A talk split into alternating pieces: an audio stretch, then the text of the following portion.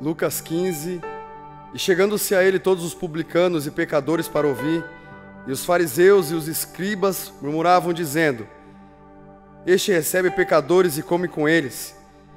E ele lhes propôs esta parábola, dizendo: Que homem dentre vós, tendo cem ovelhas e perdendo uma delas, não deixa no deserto as noventa e nove e não vai após a perdida até que venha achá-la?